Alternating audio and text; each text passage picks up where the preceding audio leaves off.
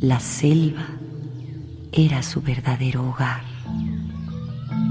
pero su destino estaba en otra parte.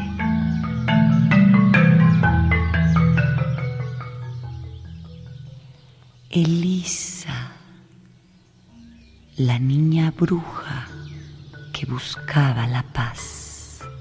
Ton, ton,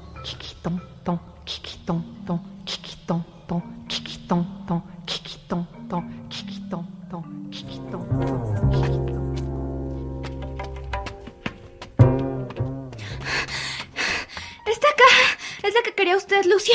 Esta es. Esta mera es. ¿Cómo la encontraste? Pues ya ve, buscándola. Vamos a mirar. Sí. Aquí está el documento de cuando nos dieron estas tierras. ¿En serio? En la época de la colonia, hace. hace casi cinco siglos. ¿Tanto? Cu- cuidado, cuidado, porque se pueden romper. Los gachupines pensaron que no sobreviviríamos. ¿eh? Echaron a nuestros antepasados de sus tierras y los mandaron aquí. Ellos tuvieron que vérselas con la selva y hacerse amigos de ella. Mira, y aquí están otros decretos. Miren, este es del presidente Cárdenas. Bueno, y ya con esos papeles, ¿no nos pueden hacer nada? Pues, pues hacer de hacer, quién sabe. Pero se supone que nos amparan. Si nos corrieran, lo harían contra la ley. Ah, yo no creo nada. Ya ves que siempre hacen lo que quieren. No siempre, doña Ana. La tierra misma no va a permitir que la dejemos. Ya verá.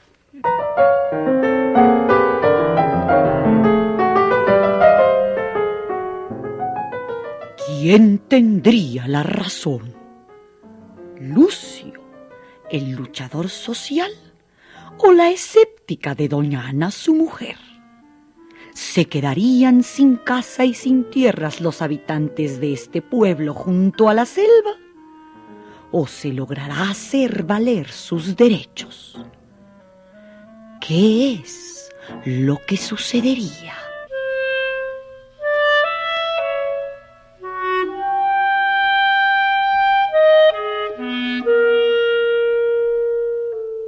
Antes de continuar con la historia de la ranchería donde yo viví, que por cierto se llamaba Más allá, quiero hablarles de mi amiga Petra, la hija de Lucio. Ya les había dicho que nació con las piernas chuecas. No podía caminar. Su papá le construyó una silla de ruedas, toda de madera, excepto las ruedas que eran unas llantas enormes de hule. Gracias a ellas, Petra podía andar entre los caminos llenos de lodo, piedras y vegetación. Petra era una niña tranquila que sabía hacer muchas cosas. Echar las tortillas, coser y también sembrar y cuidar 112 macetas y macetones que había en el patio interior de la casa.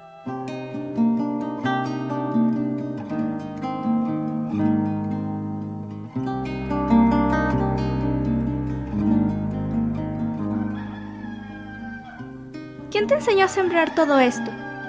¿De dónde sacaste las semillas? Las trajo una señora que vino un día. Ella es amiga de mis papás, pero no vive aquí. Vive muy lejos. Hasta tuvo que cruzar el mar para llegar. ¿El mar? Pero el mar ni siquiera se ve desde aquí. Y aunque te subas a una montaña lo ves. Será porque está nublado. A mí me gustaría conocer el mar. Ha de tener millones de peces.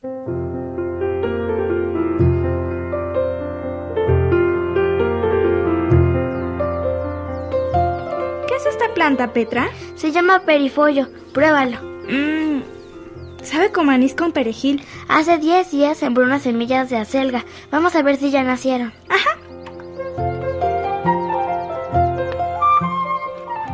Mira, Elisa, ahí hay pepinos. Parece que ya están buenos. ¿A qué saben? Pues a lo que son.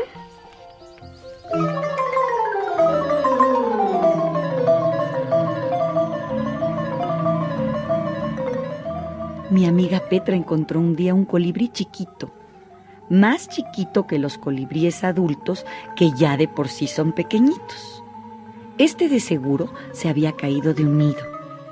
Ella decidió salvarlo de una muerte segura. Primero le hizo un nido adentro de una taza con hierba muy finita.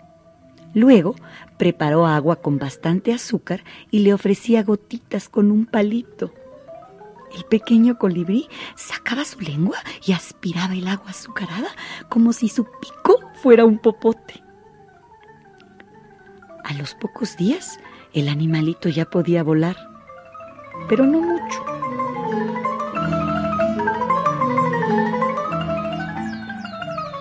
¿A dónde vas? Acompáñame a cortar unas flores. Bueno, Son para el colibrí.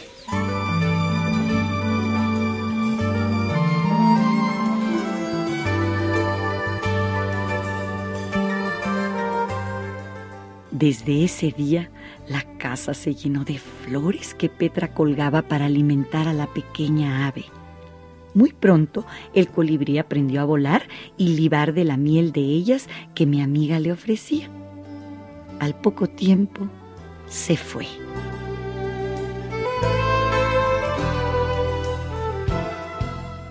Pero no para siempre. El animalito visitaba a Petra de vez en cuando y libaba de las flores que ella le tenía preparadas. No fue un colibrí el único animal que mi amiga adoptó. Yo la vi salvar animales heridos por otros animales o por piedras tiradas con la resortera de algún chiquito. En la bolsa de su delantal traía a veces pollitos y cachorros necesitados de calor y protección. Cuando los animales crecían, ella los dejaba ir. Pero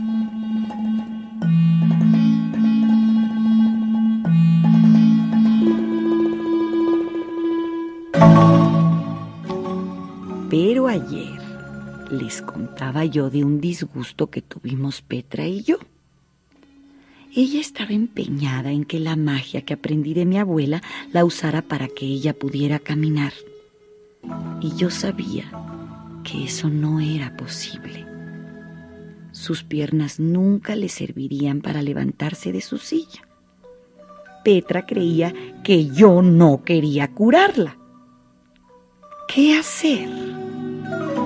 Un día, doña Ana me dijo,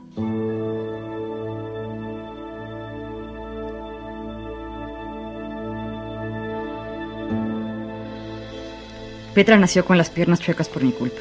¿sí? Sí. Yo hice algo que no está bien y Dios me castigó así.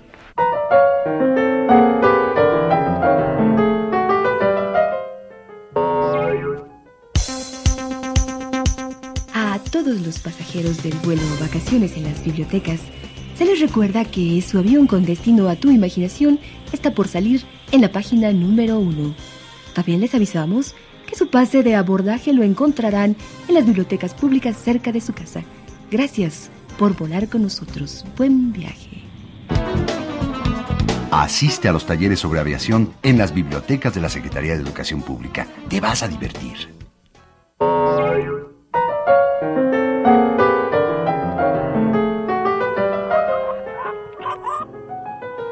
Dios no castiga, doña Ana. ¿Cómo no va a castigar? Si no, ¿por qué mi niña nació con las piernas chuecas? Cosas del destino. Por más que la sobamos y la sobamos para que se compusiera, nada se pudo hacer.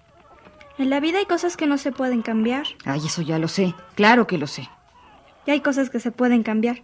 Mire, el trabajo de Petra y de usted en esta vida es una oportunidad para ser mejores. ¿Tú dirás? Aquí al mundo venimos a aprender. Pues vaya que yo he aprendido.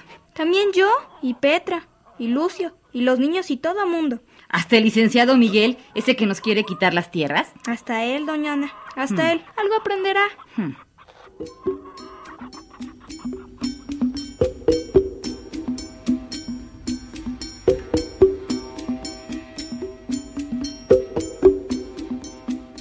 Comencé a tratar de sus piernas a Petra. Le espanté los malos deseos, el susto, la pequeña enfermedad del alma, el alma cansada, los humores fríos. Hice todo lo que pude. Petra dejó de estar enojada conmigo. Ella tenía esperanza. Yo no quería pensar ni intuir nada. Solo hacía mi trabajo lo mejor posible. Juntaba energías. Pedía fuerzas para compartirlas con ella. Me puse en su lugar a ver si desde ahí podía hacer algo. Pero nada funcionó. Nada, salvo el alivio de Petra y los ratos que pasamos juntas en coloquios que parecían interminables.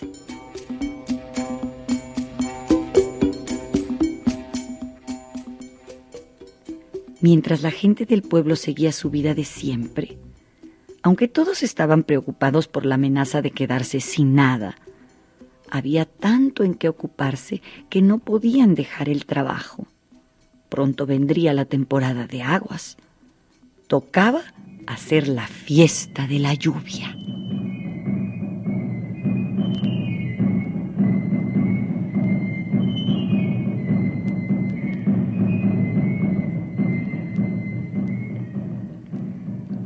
Fuimos todos a la iglesia, todos menos Petra, a la que no le gustaba salir en esas fechas.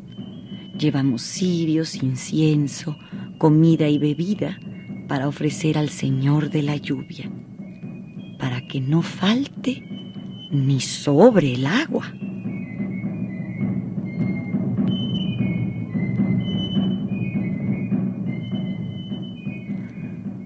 Hermosa estaba la fiesta.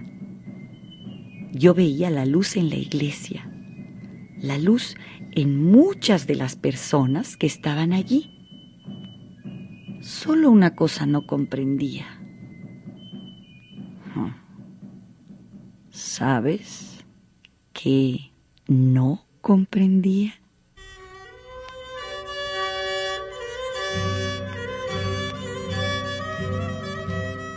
Cuando los hombres y las mujeres bebían el aguardiente y su cara se descomponía y su luz se apagaba. ¿Por qué tomaban eso que les duerme el espíritu en lugar de comer y beber lo que les acerca a Dios? Me salí de la iglesia. Estaba confusa. Me parecía que algo no marchaba bien en todo aquel rito. Algo opacaba la brillantez del lugar, la conexión con el cosmos, con la naturaleza, con los hacedores de la lluvia. Caminé hasta la selva tupida. Y de pronto...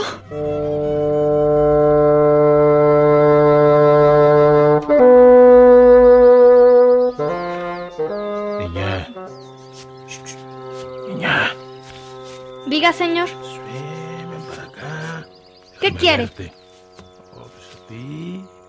Suélteme. No, no tengas miedo, niña. Que me suelte, le digo. No, a ver, a ver, da- dame un besito.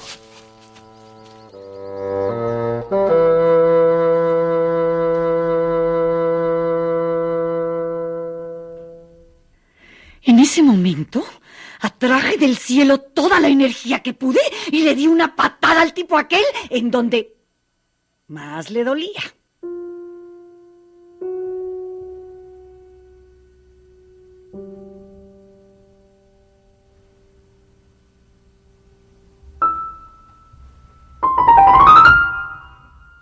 Nunca jamás en mi vida me había violentado tanto.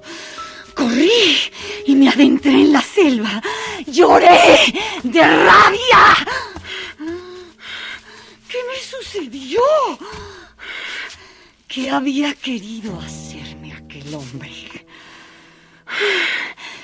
Cuerpo es frágil, pero también es sagrado. Con él puedo hacer solo lo que yo quiera. Me abracé de un árbol y le pedí protección.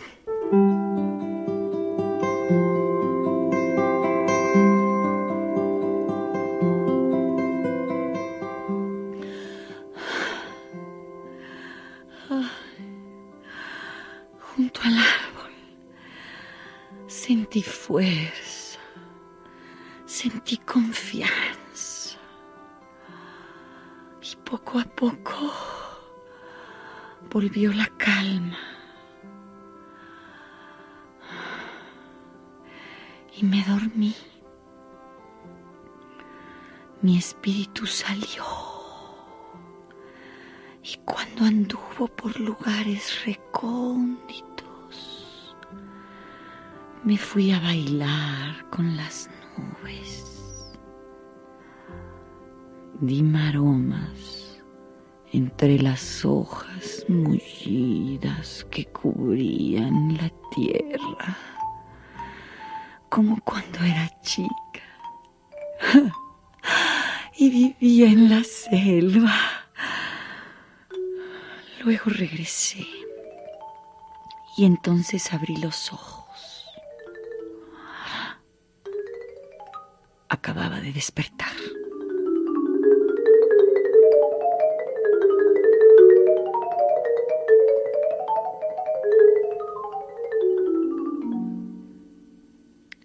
Fuera de la selva en el pueblo, la fiesta estaba en su apogeo.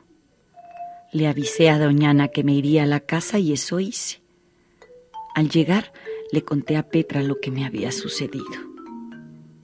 Ella me platicó de su temor al aguardiente que hombres y mujeres toman en las fiestas. Recuerdo muy bien una frase que me dijo. Pierden la cabeza y también el corazón. Hacen cosas de las que después se arrepienten. Solo por eso no me gusta ir a las fiestas. Lo demás es muy bonito.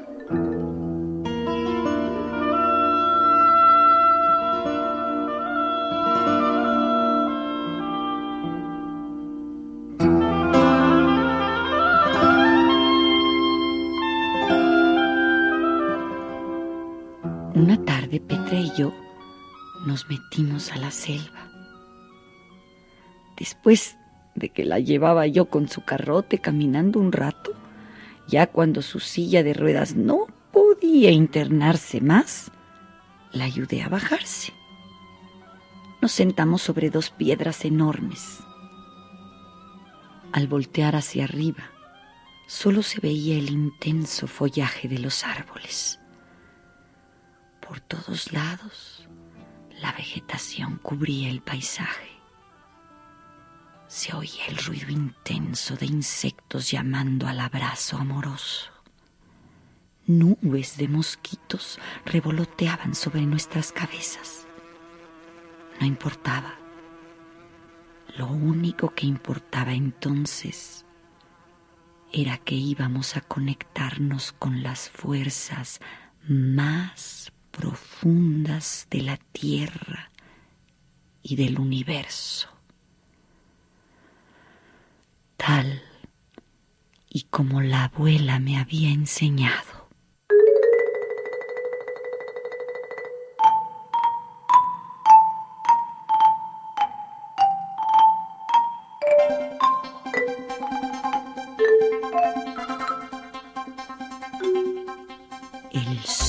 Del más allá acudió con nosotras. Llegó el venado, mi tono. Llegó la liebre, el tono de Petra. Los animales que nos acompañan durante toda la vida. Entonces, la selva dejó de estar en penumbra. Se iluminó toda vimos más allá de donde los ojos del cuerpo pueden percibir. Nuestros oídos se expandieron hasta escuchar el viento cósmico. Dos sombras se desprendieron de dos cuerpos y nos fuimos a pasear.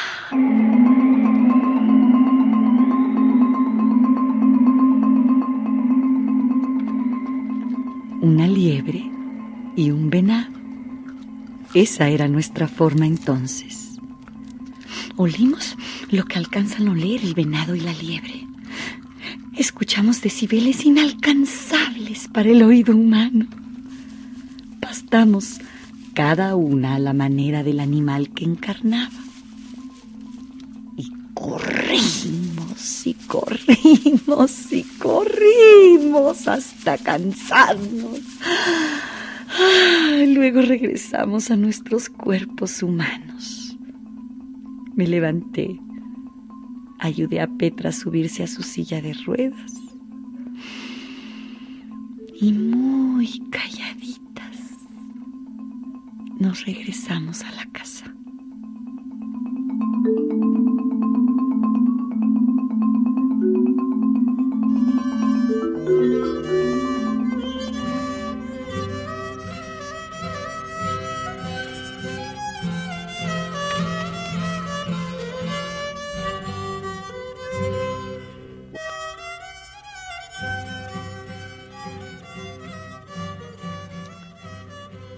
Pocos días después, una tarde, mientras miraba cómo acababan de levantar los puestos del mercado de la semana, escuché hablar a dos hombres.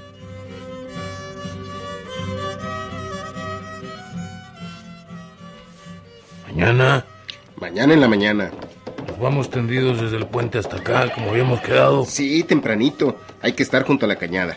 De ahí vamos a salir todos.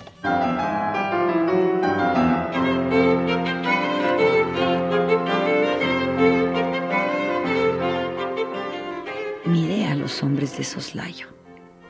Los rodeaba una luz rojiza medio gris. Mala señal, mala señal. No eran de fiar. Sus ojos no están limpios. Emitían vibraciones desagradables. Intuí que serían las guardias blancas que amenazó enviar el licenciado Miguel para invadir las tierras del pueblo.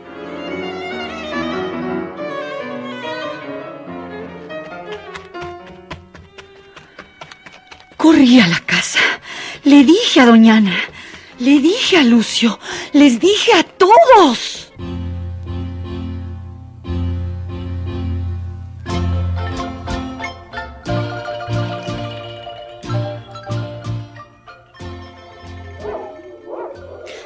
Mañana vienen los guardias blancas. Mañana vienen a invadirnos. ¿Y eso cómo lo sabes?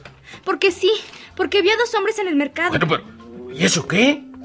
¿Dijeron algo? Dijeron que mañana se verían junto a la cañada. Eso no significa nada, niña. En estos días todos los campesinos quedamos de reunirnos para trabajar juntos. Hay mucho que hacer ahora.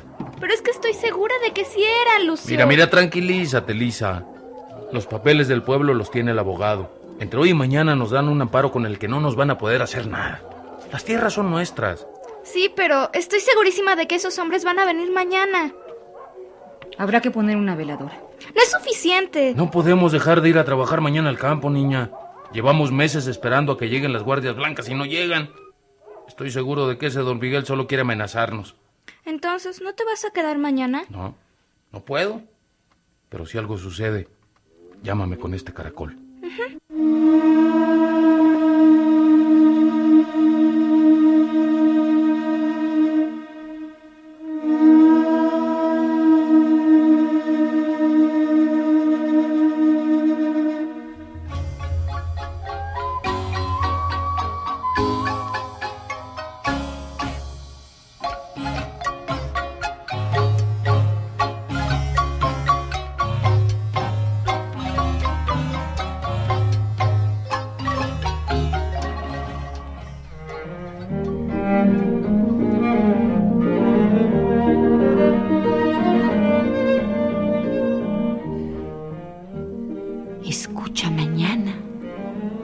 Siguiente capítulo de Elisa. En esta estación, a la misma hora de siempre.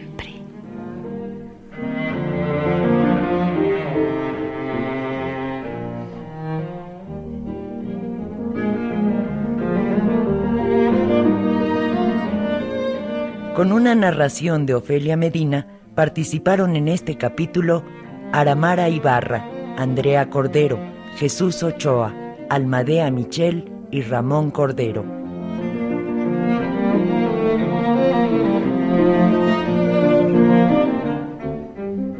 Historia original, Marta Alcocer. Musicalización, Elia Fuente. Controles técnicos y ambientación, Alejandro Ramírez. Efectos físicos, Connie Pasalagua. Asistencia, Verónica Tapia. La producción de Marta Romo para Radio Educación y los libros del Rincón. Secretaría de Educación Pública.